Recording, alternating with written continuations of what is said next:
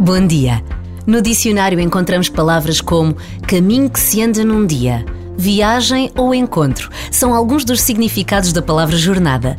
De todas elas, a que mais corresponde à Jornada Mundial da Juventude é a palavra encontro. Encontro entre jovens vindos de todo o mundo. Encontro entre os jovens do país que acolhe a jornada.